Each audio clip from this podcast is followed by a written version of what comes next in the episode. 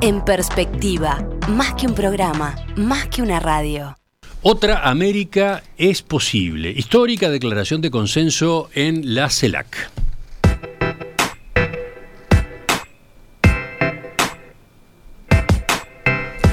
Que estoy leyendo el título principal esta mañana en página 12 de Buenos Aires que está acompañado a su vez por una foto, la foto de familia, esa así se le llama, en la que se congregaron los representantes de los 33 países que integran el foro de la CELAC, que justamente tomaron parte de la cumbre que tuvo lugar este martes en la capital de la República Argentina.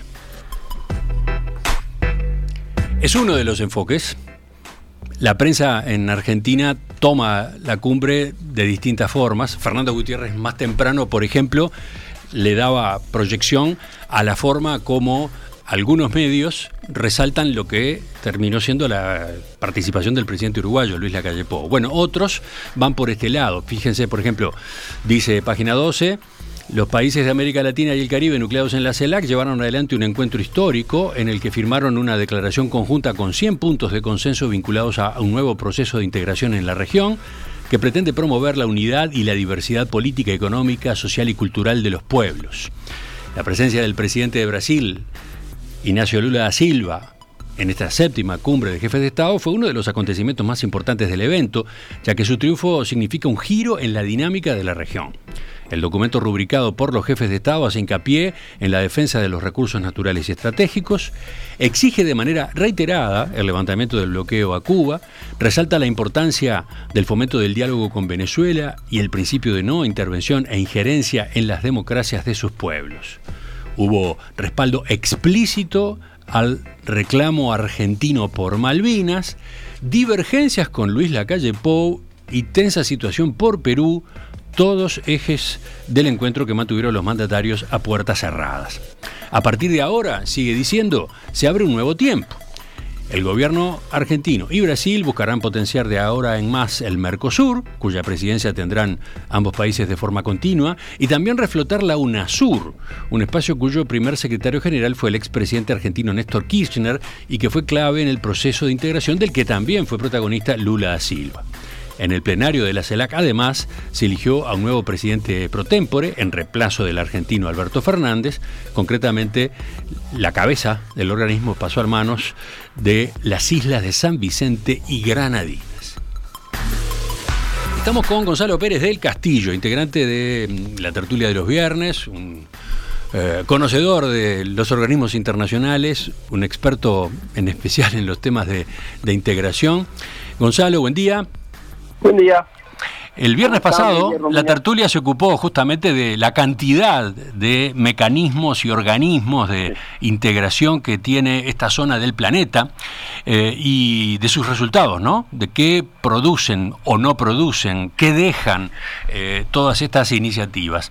Ahora que pasó la, cumbre de la CELAC, eh, ¿cuál es, así rápidamente, tu balance?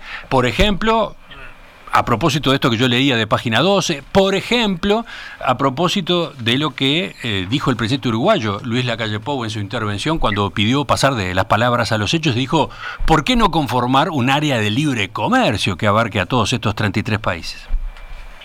Eh, bueno, yo creo que, francamente, creo que el presidente estuvo muy bien. Eh, tengo que, que dar una nota, este, quizá él es una persona segura de sí y, segura de sus convicciones, sin duda. Este, tal vez esto no nos traiga los mejores réditos desde el punto de vista diplomático a largo plazo en la región, pero me parece que visto cómo se presentaron las circunstancias con esa desdichada conferencia de prensa que dieron Sadat y Massa, este, tratándonos de hermano menor, este, yo creo que a mí me gusta tener un presidente que ante esas circunstancias no sea milana, no sea chica, y dice lo que tiene que decir.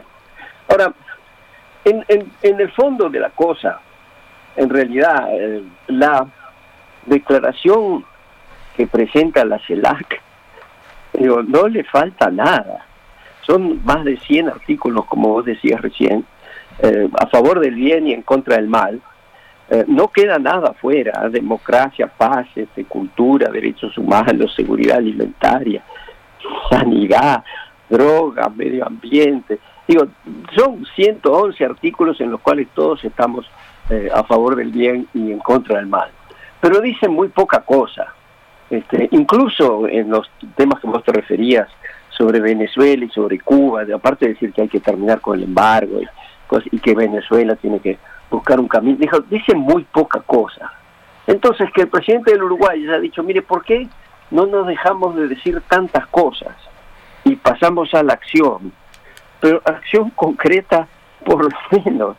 Dejémonos de Mercosur y de moneda común y, y, pasemos a tener una zona de libre comercio, que es uno de los primeros estadios de, de, los procesos de integración, ¿no? Es, es simplemente una libre movilidad de bienes este, y eliminar barreras arancelarias y cuotas, que es lo, lo primero, lo que trató de hacer la LALC originalmente entre los países de América Latina. Y eso nunca se logró, nunca se logró. Y ni hablar en Mercosur, que ya pretende ser unión aduanera y después mercado común, que son estadios mucho más avanzados. Y no se ha logrado nada de eso se ve que los hermanos mayores este, son hermanos mayores, pero no llegaron a la mayoría de edad, porque no avanzan.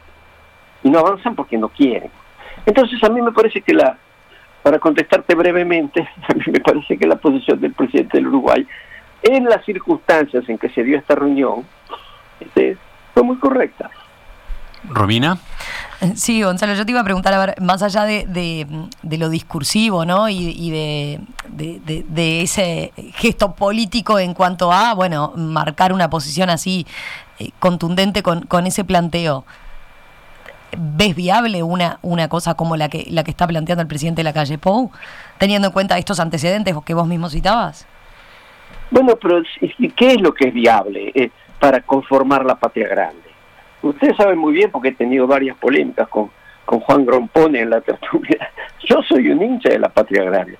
Yo creo que América Latina debería, sin duda, eh, tomar stock del, del valor que tiene como región desde todo punto de vista geográfico, por sus riquezas naturales, por su, por su población, por su ubicación estratégica y negociar mucho mejor su, su relación con los demás países del mundo. Y evidentemente lo vamos a hacer mucho mejor si nos juntamos todos.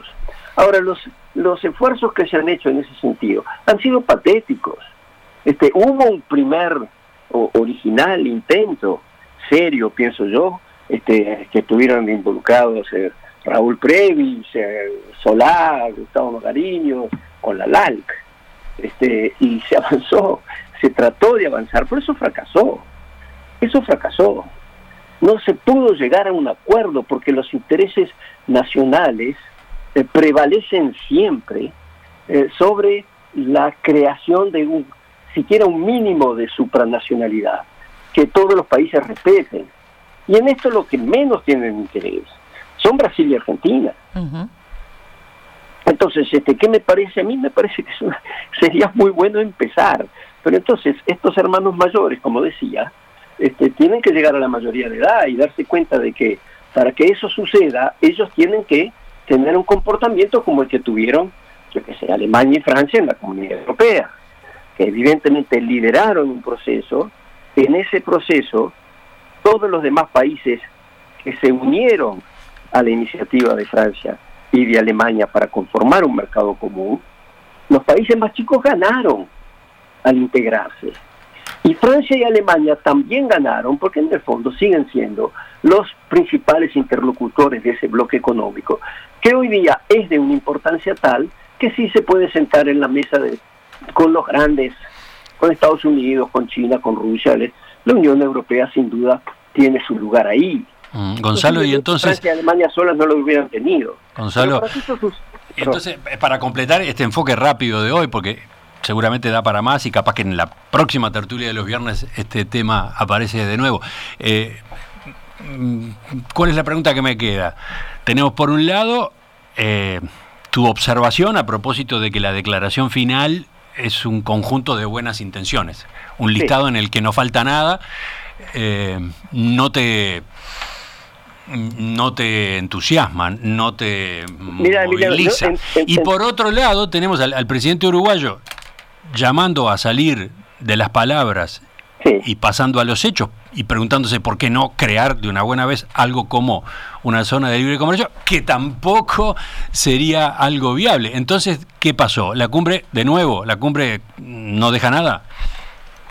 Yo pienso que no. Y además, Emiliano, yo te debo unas disculpas. Porque en una cumbre anterior de presidentes en que yo estaba ahí en la radio contigo, y que tú decías, mira, estas declaraciones la verdad, son a favor del bien y en contra del mal, pero no dicen nada. Y yo te hice una observación diciendo, sí, Emiliano, pero es bueno que la gente diga que es mejor la democracia y la paz y la lucha contra la corrupción y, el respeto por las lenguas indígenas y el respeto al inmigrante, de que los gobiernos declararan lo contrario. Ese sería mucho más grave si declararan, si pusieran de acuerdo que eso no es bueno. Correcto, me acuerdo haberte hecho esa observación, pero te diría que hoy día, Emiliano, después de todo lo que ha pasado y, y ahora hoy día que prácticamente la Carta Magna de las Naciones Unidas, con el comportamiento también de estos hermanos mayores, que en ese caso son Rusia, Estados Unidos, etcétera, este, que la convierten en letra muerta. Yo no sé si, si hay que seguir haciendo este tipo de declaraciones de principios porque la propia actitud de los países la están negando con su actitud.